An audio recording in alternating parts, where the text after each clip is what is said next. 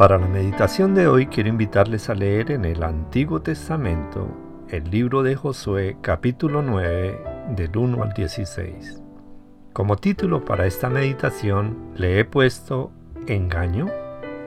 En Primera de Crónicas capítulo 28 versículo 9 dice, El Señor escudriña los corazones de todos y entiende todo intento de los pensamientos. Según los expertos, para detectar mentiras, nuestra tendencia natural es confiar en la gente pero no todas las personas son confiables todo el tiempo. Algunas señales de que alguien podría estar mintiendo son nerviosismo, falta de contacto visual y notorias pausas al expresarse.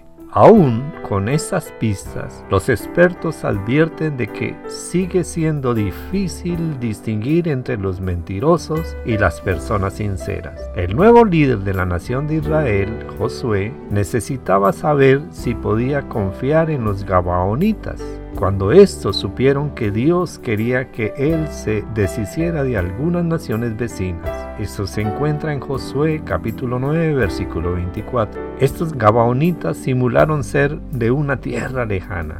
Llegaron con túnicas desgastadas y sandalias remendadas diciendo, Nuestros vestidos y nuestros zapatos están ya viejos a causa de lo largo del camino. Versículo 13. Los israelitas sospecharon. Versículo 7. Pero no consultaron al Señor. Versículo 14. Entonces, de manera insensata, Josué hizo un tratado de paz con ellos que eran engañadores. Muchas personas quieren ganarse nuestra confianza, vendedores, consejeros financieros o familiares lejanos.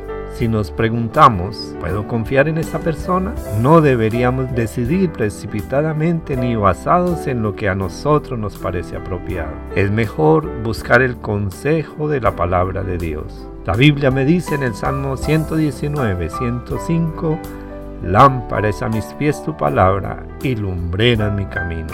En Proverbios capítulo 11 versículo 14 la Biblia dice, donde no hay dirección sabia caerá el pueblo, mas en la multitud de consejeros hay seguridad. También Dios nos advierte acerca del sentido común y sobre todo buscar el consejo de Dios mismo. Dice la palabra en Santiago capítulo 1 versículo 5, si necesitan sabiduría, pídansela a nuestro generoso Dios y Él se las dará, no los reprenderá por pedirla. La sabiduría de lo alto nos ayudará a decidir en quién confiar. Sentir deseo de adquirir discernimiento es el método de Dios para invitarnos a orar. Si estamos en comunión con Dios, Él se comunica con nosotros. Dios quiere bendecirnos a través de la sabiduría para que seamos de bendición y no caer en el engaño. Les habló su amigo y hermano en Cristo, el pastor Juan López. Bendiciones a todos.